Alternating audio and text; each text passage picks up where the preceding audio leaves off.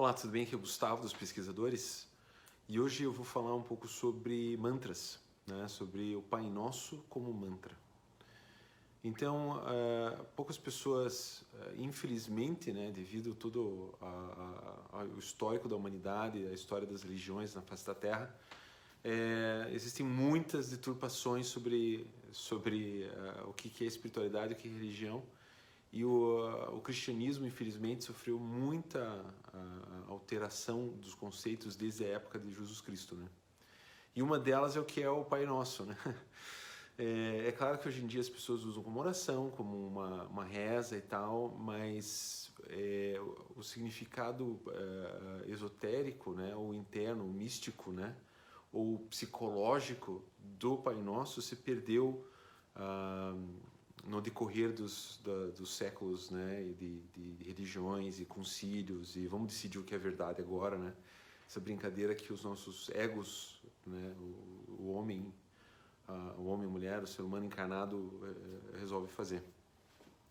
Então, uh, antes de mais nada, assim, é, é, bom lembrar, né? Eu sempre gosto de fazer essa reserva, né? Que toda verdade é, é relativa muito à pessoa que está falando e o nível de evolução dessa pessoa, né? Então, é, eu vou tentar passar aqui o que eu aprendi, o que eu, eh, dos, dos, ensinamentos do, do, do Dasclos, né? Nos seminários é, é, orais que eu participei no Chipre e nos Estados Unidos.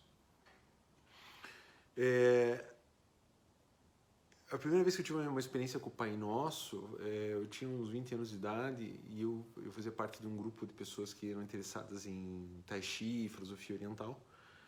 E a gente rezou um Pai Nosso um dia e eu senti uma energia no meu corpo, né? Eu senti que minhas mãos ficaram quentes e tal. E como eu sou filho de engenheiro, né, de, família, de, de acadêmico, minha primeira reação foi, foi questionar isso aí.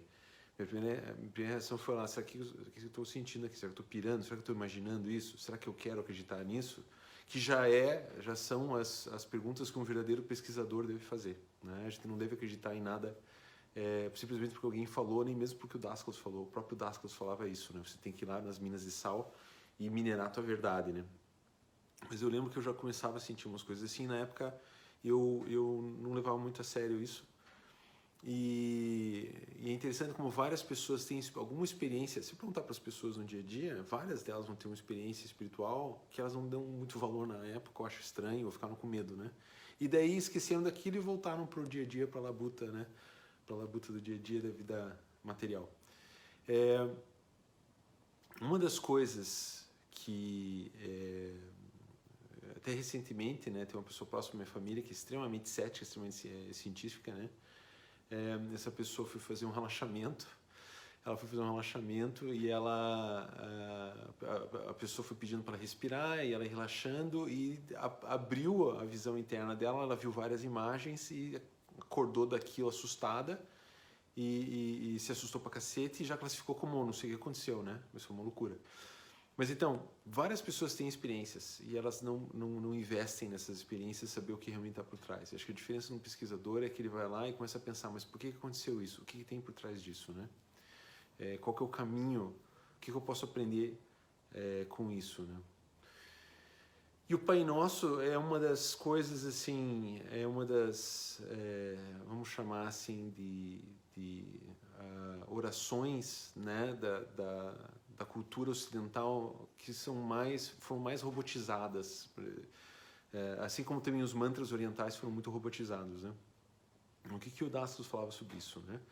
É, o Dastos dizia que um mantra pode ser qualquer palavra que tenha um sentimento que existe um, um sentimento emocional, junto com uma imagem noética é, de ligação com, uma, com a criação, com o universo, com a verdade. Não importa o nome, não, não, não, importa se você vai chamar de Deus, de deusa, ou deuses, ou uh, se você vai chamar de universo, amor universal, se você vai chamar um nome em sânscrito. Tá? Não, não importa a cultura, a verdade não se importa muito com o, nome que se dá para ela na tua mente consciente. A verdade ela existe apesar do que você pensa dela, né? É, e o mantra é uma coisa muito interessante que o Alastair falava assim, não adianta nada você rezar, orar ou você repetir sons se você não sabe o significado do que você está falando e você não coloca um sentimento é, junto, um sentimento é, uh, emocional junto ao que você está entoando e também se você não eticamente ou mentalmente você não coloca uma imagem junto com isso, né? Então uh, hoje eu vou falar um pouco sobre o, o, o, quais são as imagens por trás do Pai Nosso, que é uma coisa muito diferente. O Daslos viu o Pai Nosso, é uma coisa muito muito diferente do que a gente aprendeu na escola, infelizmente, né? Ou felizmente agora, né? A gente pode falar sobre isso, né? E como sempre, né, das coisas da Astros, é sempre, é sempre uma interpretação psicológica e interior uh, das passagens da Bíblia. Não são coisas externas, né? Então, acho que é mais fácil dando os exemplos diretamente, né? Então, vamos lembrar o Pai Nosso, né? É, Pai Nosso que estás no céu. A primeira linha do Pai Nosso, né? O que, que é esse céu? Vamos imaginar, vamos imaginar dois mil anos atrás, a cultura geral das pessoas. Eles sabiam que era física quântica naquela época? Eles sabiam que era estado alterado de consciência? Não. Eles tinham experiências de estado alterado de consciência quando estavam dormindo, no sono? Sim, tinham. É, eles entendiam o que era qualquer coisa mais, mais abstrata. Eram pessoas simples, pessoas pescadores, pessoas que. É, pastor de ovelha. Então, os símbolos que foram utilizados na época por, por Jesus Cristo eram símbolos é, daquela realidade. Então, quando ele começava a falar dos céus, quando ele fala dos céus na Bíblia, de acordo com Dáscalos, tá? É, na visão de Dáscalos, esses céus são os céus interiores, são as nossas realidades mais sutis. Quando a gente vai dormir à noite e vai embala um sono, a gente entra nos nossos céus interiores ou nos nossos infernos interiores também, né? Que são os pesadelos, etc. Né? Então ele está falando dessas realidades de, de, de, consciência, né? Então não está falando desse plano aqui acordado, vigília, né? É, não é a onda a beta, está começando a falar de ondas alfa, delta para em diante, né? Então Pai nosso que estás nos céus. Lembrando que que Dáscalos ele é, ele vê toda tudo que está aqui no plano material ele existe primeiro nos níveis mais sutis ou seja o, o nosso criador está nos céus está lá nesse lugar é, é, em termos de física quântica que você não tem percepção clara daqui acordado né? Mas você só vai ter uma, uma, uma, um contato com ele direto quando você fizer a tua consciência fazer a viagem entrar nos passar pelos portões dos céus né a Bíblia fala né, que a entrada para o reino dos céus é uma porta pequena, né? Então não é algo fácil, né? Mas então, continuando, né? Pai nosso estás nos céus, é, santificado seja o vosso nome. Santificado seja o vosso nome. É, todas as culturas de, de misticismo prático, de, de, de, contato real com a espiritualidade, eles comentam que em algum ponto você tem que querer se conectar e honrar a tua conexão interna com a realidade. Tá? Não precisa. É difícil se dar palavras o que, que é isso. Né? Mas eles falam assim, não, você tem que chegar e olhar para si no espelho e falar assim, não, eu vou, eu vou viver de acordo com algo maior. E eu vou honrar esse algo maior que está dentro de mim. Então, santificado seja o vosso nome, e você chega a falar assim, não, eu, eu decidi que agora eu vou voltar para casa do meu pai. Eu decidi que agora eu vou voltar, entrar em contato com a minha natureza mais profunda, com o meu eu, que também é meu eu, né? É o, é ego consciente, o ego nosso ego, nossa consciência pequenininha, que mal sabe das coisas, nosso ego, que é, está separado das coisas, que decide agora eu vou começar a, a, entrar em contato de novo com, a trilhar o caminho do meu eu mais profundo, o self do Jung, por exemplo, né? Santificado seja o vosso nome, que venha a nós o vosso reino. Venha a nós o vosso reino. Essa, essa é uma frase muito interessante também. O que, que é o reino? Então, Dascalos diz que além do nível noético, existe no mais, no mais alta vibração, antes de se entrar em comunhão e teose com Deus, você tem o, o, plano dos princípios, dos arquétipos e das imagens, dos planos, do grande arquiteto. E esses planos são perfeitos e eles começam a projetar daquele nível de vibração para baixo, ele vai se materializando primeiro através de imagens noéticas, depois de emoções psíquicas e depois o, o, o corpo material. Então, venha a nós o vosso reino, é o reino perfeito, é você chegar a dizer que, que se manifesta em mim o plano perfeito que está dentro de mim. Toda pessoa, todo ser que existe na Terra, é, no mundo material, possui um arquétipo, um plano perfeito. É como se fosse um negativo de filme, como se fosse uma blueprint, como se fosse um plano perfeito. É, e é claro, por causa dos nossos vícios, por causa da nossas, é, nossa caminhada ter na Terra, através de encarnações e encarnações, a gente vai é, sujando e, e, perdendo contato com esse plano divino e a gente começa a se desviar do nosso plano divino, começam os nossos pecados, o que Dastos também chamava de aprendizados. Né? O Dastos ele, não, ele nunca é, via os pecados da Bíblia como uma coisa negativa. Você fala assim, não, isso aqui são aprendizados, mas eles são aprendizados para você voltar ao teu plano é, divino, o teu plano que te espera, né? o teu projeto, é, de maneira pura, com consciência do que é certo e errado. Né? Então, venha a nós o vosso reino, que o reino de Deus se manifeste na terra. Se vontade na terra como é feita no céu. É mais uma vez aquela coisa de conectar é, a tua experiência material com uh, esse plano divino. Mais uma, uma reafirmação disso aí. Uh, que seja feita sua vontade na terra como é feita no céu. Dá-nos hoje nosso pão de cada dia. O que é o pão aqui, né? É o pão material? Não, não é o pão material. É... Deus te dá o pão material? É... Aparece um pão mágico na frente? Não, o pão mágico que você não percebe é o éter, né? É... Dá-nos hoje o nosso pão de, de cada dia. É... o que chamam de ti, de prana, ah, em outras religiões, né? De ki, né? É o éter, né? Que seria essa, essa energia Uh, que é muito interessante quando você começa a praticar as meditações e você começa a ter uma uma vida mais tranquila, uma vida mais começa a entrar mais em paz, você começa a dormir muito bem. São os efeitos da, da prática dos, do, dos exercícios pesquisadores, né?